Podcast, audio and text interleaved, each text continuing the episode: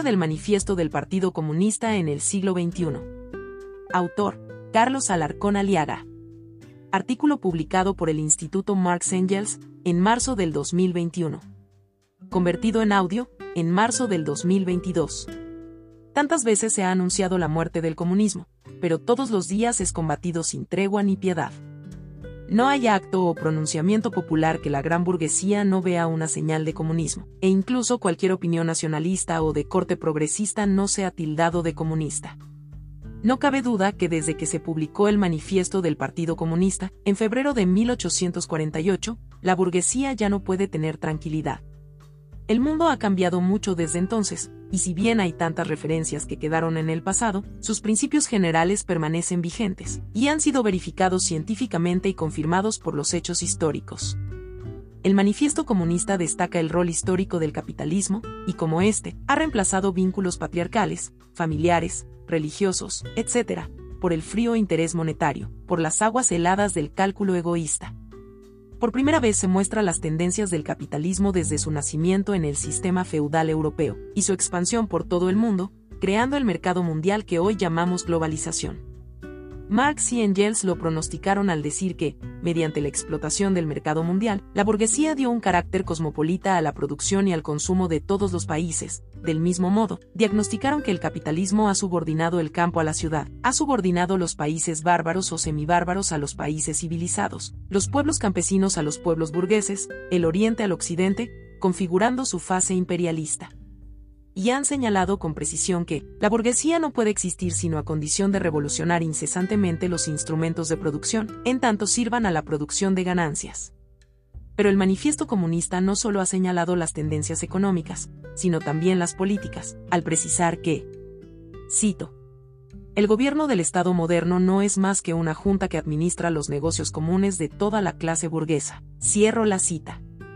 Sin duda hay muchos aportes más del manifiesto comunista que no nos podemos detener a revisar en este breve artículo, y por ello, solo tocaremos los más atacados en el intento de quitarle su filo revolucionario. Primer subtítulo, La historia hasta nuestros días es la historia de la lucha de clases. Del conjunto de todas las relaciones sociales, las relaciones de producción son las principales y desde que apareció la división social del trabajo entre el manual y el intelectual, y la propiedad de los medios sociales de producción, surgió la división de hombres y mujeres en dos clases fundamentales. Los poseedores de los medios de producción y los desposeídos. El grupo de personas que se apropió de los medios de producción dominarán a los desposeídos haciéndoles trabajar para enriquecerse. Por eso, el manifiesto comienza diciendo que la historia es la historia de las luchas de clases. Amos y esclavos, patricios y plebeyos, señores terratenientes y siervos, maestros y oficiales. Es decir, explotadores y explotados, opresores y oprimidos se enfrentaron siempre, velada unas veces y otras en forma franca y abierta. El capitalismo no ha eliminado las contradicciones de clase, ha sustituido las viejas clases por otras, y ahora todo gira en torno de la contradicción entre capitalistas y trabajadores. Miles de veces ha sido negada y otros miles de veces ha sido confirmada por la realidad.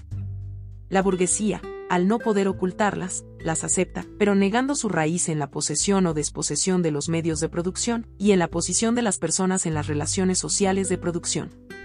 Para los capitalistas las clases sociales se definen por su capacidad de consumo, y son las clases A, B, C, D, e incluso E, con las que desaparecen los intereses de clase.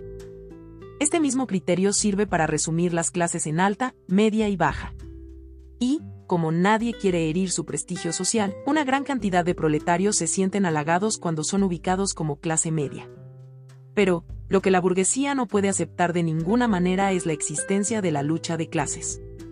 Aceptarla significa reconocer que en todos los aspectos de la sociedad priman los intereses de clase, del gran capital nacional y extranjero, que se imponen despóticamente en las relaciones capital-trabajo, en el libre mercado que solo sirve para lucrar con las necesidades y la vida de las personas, y en el Estado, para garantizar sus intereses y bloquear los derechos y reclamos de los explotados y oprimidos. Esta situación de dominio obliga a las clases explotadas y oprimidas a defender sus derechos, organizándose, movilizándose, haciendo huelgas, etc a los trabajadores y al pueblo les ha costado grandes jornadas de lucha el reconocimiento legal de sus derechos, durante los siglos XIX y XX. Por eso el capital imperialista ha contraatacado, para quebrar las organizaciones de los trabajadores y derrotar a la Unión Soviética. Y una vez logrado, desplegar el neoliberalismo para quitar los derechos laborales y democráticos, neutralizar los sindicatos y el derecho a la huelga, bajo la amenaza del despido del trabajo, etc. Por eso la lucha de clases es esta dominación burguesa, y existe aunque las clases oprimidas no tengan capacidad de defensa y no estén movilizándose o haciendo huelgas.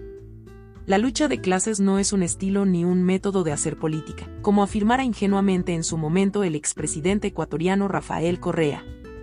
La lucha de clases existe en la realidad social, y es una consecuencia de la división de la sociedad en propietarios y no propietarios de los medios de producción.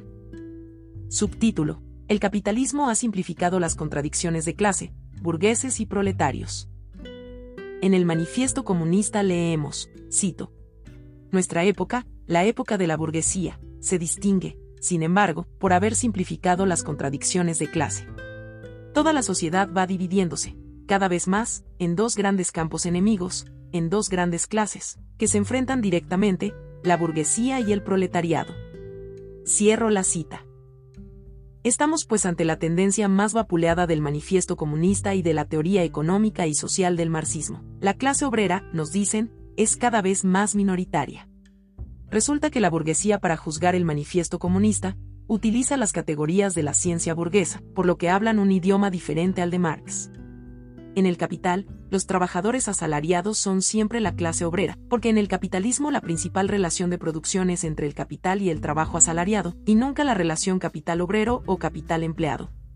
Por ello, la clase obrera son todos los empleados, y no la simple categoría laboral que la burguesía usa en sus fábricas. Por otra parte, Marx usa la palabra obrero en su amplio significado, el obrero es el trabajador, la persona que trabaja y produce desde que apareció en la faz de la tierra. Así, señala que el trabajo humano aventaja al de los animales como el de la araña o de la abeja, porque antes de ejecutar la obra, primero lo proyecta en su mente. Cito a Marx. Al final del proceso de trabajo, brota un resultado que antes de comenzar el proceso existía ya en la mente del obrero, es decir, un resultado que tenía ya existencia ideal.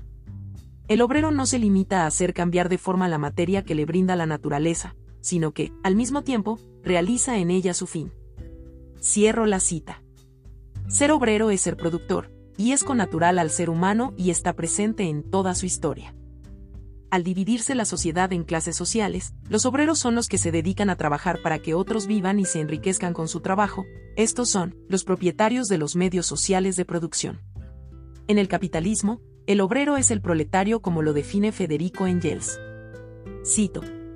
Por proletario se comprende a la clase de los trabajadores asalariados modernos, que, privados de medios de producción propios, se ven obligados a vender su fuerza de trabajo para poder existir. Cierro la cita. Pero la fuerza de trabajo ha sido entendida como si se tratara solo de fuerza física, obviando el despliegue de conocimientos, experiencia e inteligencia del trabajador. Marx lo define con claridad. Cito a Marx. Entendemos por capacidad o fuerza de trabajo el conjunto de las condiciones físicas y espirituales, que se dan en la corporeidad, en la personalidad viviente de un hombre, y que éste pone en acción al producir valores de uso de cualquier clase. Cierro la cita. Tenemos pues que fuerza de trabajo y capacidad de trabajo significan lo mismo, e incluyen todas las facultades espirituales, presentes en la personalidad del trabajador, como la voluntad, el amor u odio al trabajo, emociones de ira y congoja, concentración, conocimientos, inteligencia, habilidades, etc. El capitalista compra estas capacidades de trabajo para que realicen un trabajo colectivo y produzcan las mercancías que han de vender en el mercado. Este trabajo social es un proceso en la que intervienen diferentes personas, con diferentes calificaciones y habilidades. Así, Marx nos dice. Cito a Marx. En una fábrica, los peones no intervienen directamente en la elaboración de la materia prima, los obreros encargados de vigilar a los que trabajan en esas faenas de elaboración son ya una categoría un poco superior. Los ingenieros trabajan principalmente con la cabeza, pero el resultado es el producto de este conjunto de obreros que poseen fuerza de trabajo de distinto valor. El tipo de producción capitalista se caracteriza, en efecto, por el hecho de separar y encomendar a personas distintas los diversos trabajos, intelectuales y manuales. Lo cual no impide que el producto material sea el producto común de todas estas personas, ni que este producto común se traduzca en riqueza material, ni tampoco que cada una de estas personas sea, con respecto al capital, un obrero asalariado, un obrero productivo en el sentido más elevado de la palabra. Todas estas personas, además de trabajar directamente en la producción de riqueza material, cambian directamente su trabajo por dinero, considerado como capital, y reproducen por tanto, directamente, además de su salario, una plusvalía para el capitalista. Cierro la cita. En este obrero colectivo se funden todas las capacidades de los trabajadores, las que venden a cambio de un salario y brindan a su capitalista una plusvalía. Clase proletaria no es solo el que elabora directamente un producto, sino todos los trabajadores que intervienen en su producción los capitalistas no pueden prescindir de la clase trabajadora, y por eso su principal empeño está en dividirlos, y con esa misma finalidad realizan la tercerización laboral, por medio de la cual se recategorizan a trabajadores de actividades indispensables en la producción, como trabajadores terciarios y sin derechos laborales. Esto desbarata la categorización burguesa y hace ver que la clase trabajadora o clase obrera mantiene su fuerza y su rol en el sistema capitalista. Pero aún hay más, solamente hemos hablado del proletariado que ha logrado vender su capacidad de trabajo. Veamos lo que sucede con los que no tienen la fortuna de venderlo. Subtítulo. La tendencia a la proletarización de la sociedad capitalista es imparable. En su avance por el mundo el capitalismo va desintegrando o subordinando los modos de producción del pasado, va desarraigando de su tierra y de sus medios de producción a miles y miles de campesinos y artesanos, formándose una clase social nueva, el proletariado la proletarización de la población siempre ha sido superior a la capacidad de empleo del capital, generándose una superpoblación relativa que Marx llamó ejército industrial de reserva, porque constituía una fuente de mano de obra a las necesidades de expansión del capital, y para mantener los salarios bajos. Marx y Engels usaron indistintamente las categorías de clase obrera y clase proletaria, porque si bien se generaba un ejército industrial de reserva con proletarios que no lograban vender su fuerza de trabajo, tarde o temprano lo harían, según las observaciones empíricas y los límites de la estadística de la época que le tocó vivir. En el siglo XIX y bien entrado el siglo XX, este ejército industrial de reserva se presentaba más equilibrado en los países capitalistas desarrollados europeos, por lo que se atribuía que era un fenómeno exclusivo de los países subdesarrollados. Esta tendencia al sobrecrecimiento del ejército industrial de reserva fue imperceptible en esas épocas, porque había un desfogue del exceso de proletarios europeos que emigraban a Australia y al Nuevo Mundo, donde encontraban mejores fuentes de trabajo y mejores oportunidades de tierras, desplazando a las poblaciones indígenas, muchas de ellas a sangre y fuego, como significó la conquista del oeste norteamericano. Además, la Primera y Segunda Guerra Mundial, aparte de repartirse el mundo, también le sirvió al capitalismo para destruir parte del exceso de fuerza de trabajo. Hoy en el siglo XXI, por un lado, la tendencia al crecimiento de la proletarización y la incapacidad del capitalismo de brindar empleo se ha acrecentado, y por otro lado, ya no hay poblaciones indígenas con tierras apetecibles para ser desplazadas, u otra guerra mundial como desahogo del exceso de población proletarizada.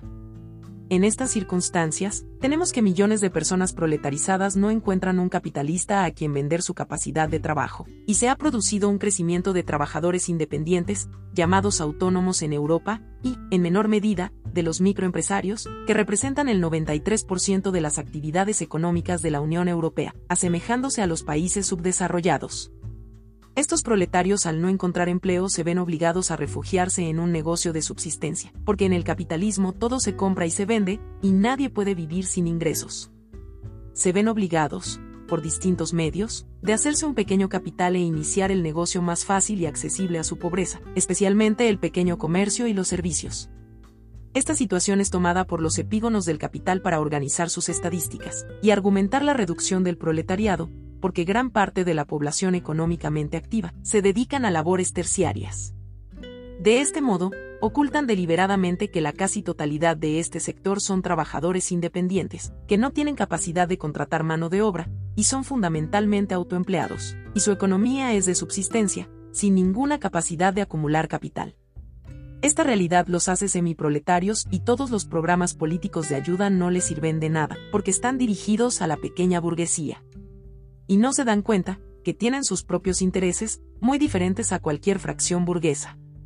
los trabajadores asalariados y el semiproletariado constituyen más del 80% de la población económicamente activa de los países capitalistas, que confirman la tendencia señalada en el manifiesto comunista que dice, cito, Toda la sociedad va dividiéndose cada vez más, en dos grandes campos enemigos, en dos grandes clases, que se enfrentan directamente, la burguesía y el proletariado. Cierro la cita. Subtítulo. El capitalismo ya no puede controlar las fuerzas infernales que ha creado. El capitalismo buscando las máximas ganancias ha copado el mundo y ha desarrollado fuerzas tecnológicas nunca antes vistas, con una capacidad productiva suficiente para resolver el hambre en el mundo, pero no lo hace porque no está dispuesta a entregar los productos que tiene acaparados, mientras no le paguen el precio que pide. Su afán de ganancia lo lleva a producir para ganar más, en una carrera de acumular capital por acumular, hasta que haya exceso de mercancías, en relación a la capacidad de compra de la población. En este atasco, el capital financiero otorga préstamos rápidos y fáciles, no solo para la producción, sino también para el consumo, creando una demanda ficticia, y las crisis se postergan. En esta carrera, las burbujas económicas crecen hasta que revientan, como la crisis del 2007 y 2008, de la que el capitalismo nunca se ha recuperado, y se anunciaba una gran recaída para el año 2020, cuando llegó la pandemia. El COVID-19 lo único que ha hecho es profundizar la crisis, a niveles nunca vistos. Por eso, hay una gran certeza cuando el manifiesto comunista dice, cito, las relaciones burguesas de producción y de cambio, las relaciones burguesas de propiedad, toda esta sociedad burguesa moderna, que ha hecho surgir tan potentes medios de producción y de cambio, se asemeja al mago que ya no es capaz de dominar las potencias infernales que ha desencadenado con sus conjuros. Cierro la cita. La crisis que el mundo está viviendo ha desenmascarado de cuerpo entero al capitalismo, por privilegiar los negocios y la especulación capitalista. Ningún país capitalista desarrollado ha podido enfrentar la crisis sanitaria, y frente a China, Cuba, Vietnam, incluso Venezuela, han sido un ridículo completo. Sabiendo de sus carencias sanitarias por entregar la salud a la voracidad del lucro privado, los países capitalistas no han dispuesto los recursos necesarios para contrarrestar la epidemia. De allí que en un año ya van dos millones y medio de fallecidos por el COVID-19, el cual debe haberse duplicado, por las muertes debido a las desatenciones que se han dado de las otras enfermedades. Pareciera que la burguesía está aprovechando para deshacerse del exceso de proletariado, al que nunca podría darle trabajo, pues son terroríficas las noticias que en Madrid y en New York se han dejado de atender intencionalmente los albergues de adultos mayores jubilados. Subtítulo final. ¿Qué ha pasado con los sepultureros del capitalismo? La situación económica y política del mundo actual parece desdecir lo que Marx y Engels decían del proletariado en 1847. Cito. La burguesía no ha forjado solamente las armas que deben darle muerte, ha producido también los hombres que empuñarán esas armas, los obreros modernos, los proletarios. Cierro la cita. Los sufrimientos del proletariado por la crisis del 2008 y la crisis mundial que estamos viviendo son tremendos. Ya antes de la pandemia el recorte y la anulación de los derechos laborales eran imparables, donde millones de trabajadores perdieron su trabajo, sus ahorros y sus casas, en los países desarrollados. Tal era el sufrimiento que entre el 2007 al 2017 en España se suicidaron más de 17.000 personas por razones económicas. A ellos, se suman los millones de muertos a raíz del COVID-19 en el último año, los millones de trabajadores que han perdido su empleo y sus remuneraciones, y los millones de trabajadores independientes que han perdido sus precarios negocios, etc. Sin embargo, las respuestas de los trabajadores son dispersas, aunque algunas de impacto mundial, como las movilizaciones en Estados Unidos, Francia, la India, Bélgica y España, entre las más conocidas. Solamente las movilizaciones del pueblo chileno han tenido un norte político contra el neoliberalismo, pero ninguna de ellas ha cuestionado al sistema capitalista. Pero esta situación del proletariado mundial no se debe a que el manifiesto comunista se equivocó. Después de su publicación, el proletariado mundial desarrolló luchas históricas que han marcado el rumbo histórico en los siglos pasados. A la Comuna de París de 1872 le siguió la Gran Revolución Proletaria en Rusia de 1917, que inició la primera experiencia mundial de construcción de una sociedad alternativa al capitalismo, sacando a este inmenso país del subdesarrollo y a constituirse en la segunda potencia mundial que fue capaz de derrotar al poderoso ejército nazi de Hitler. Luego vendrían las revoluciones de China, Corea, Cuba, Vietnam, etc. y un amplísimo movimiento de liberación nacional en África, Asia y el Medio Oriente. Pero sucedió que la burguesía imperialista también aprendió, y desplegó una contraofensiva en varios frentes. Primero, derrocar a la Unión Soviética acosándola con la Guerra Fría, y una campaña ideológica mundial de desprestigio como alternativa al capitalismo.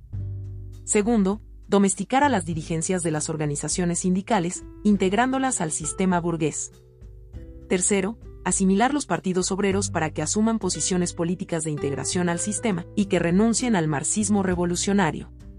Y cuarto, una campaña ideológica jamás vista en la historia, con todos los medios de comunicación, televisión, radio, cine, escuelas, universidades, iglesias, etc. para convencer que solo existe una alternativa social, el capitalismo domesticadas las organizaciones sindicales y políticas, y derrocada la Unión Soviética, la burguesía desplegó todas las banderas del neoliberalismo pasando a recortar derechos laborales y sindicales, pero sobre todo a imponer la flexibilidad laboral, otorgando capacidades legales a la burguesía para despedir a todos aquellos que intenten organizar sindicatos. Por estas razones, por ejemplo, en el Perú solo un 5% de trabajadores está sindicalizado. Esta situación es la que explica por qué el proletariado no puede organizar una respuesta contundente frente a las agresiones que viene recibiendo de parte de la burguesía, y faltos de una ideología y partido revolucionario. No enrumbe sus luchas para finalizar con este sistema económico, social y político que amenaza no solo a los trabajadores, sino a toda la civilización humana. Toca pues aprender las lecciones, superar esta desorganización, liquidar la flexibilización laboral, etc sobre todo, organizarnos en un partido revolucionario como lo pide el Manifiesto Comunista, y desarrollar una amplia lucha política e ideológica por los intereses históricos del proletariado, del Perú y del mundo, en forma independiente, desterrando el seguidismo a los gobiernos y políticas burguesas. Fin del artículo. Si te gustó el artículo, compártelo en tus redes sociales. No te olvides de suscribirte y visitar nuestra página web, marx-angels.com.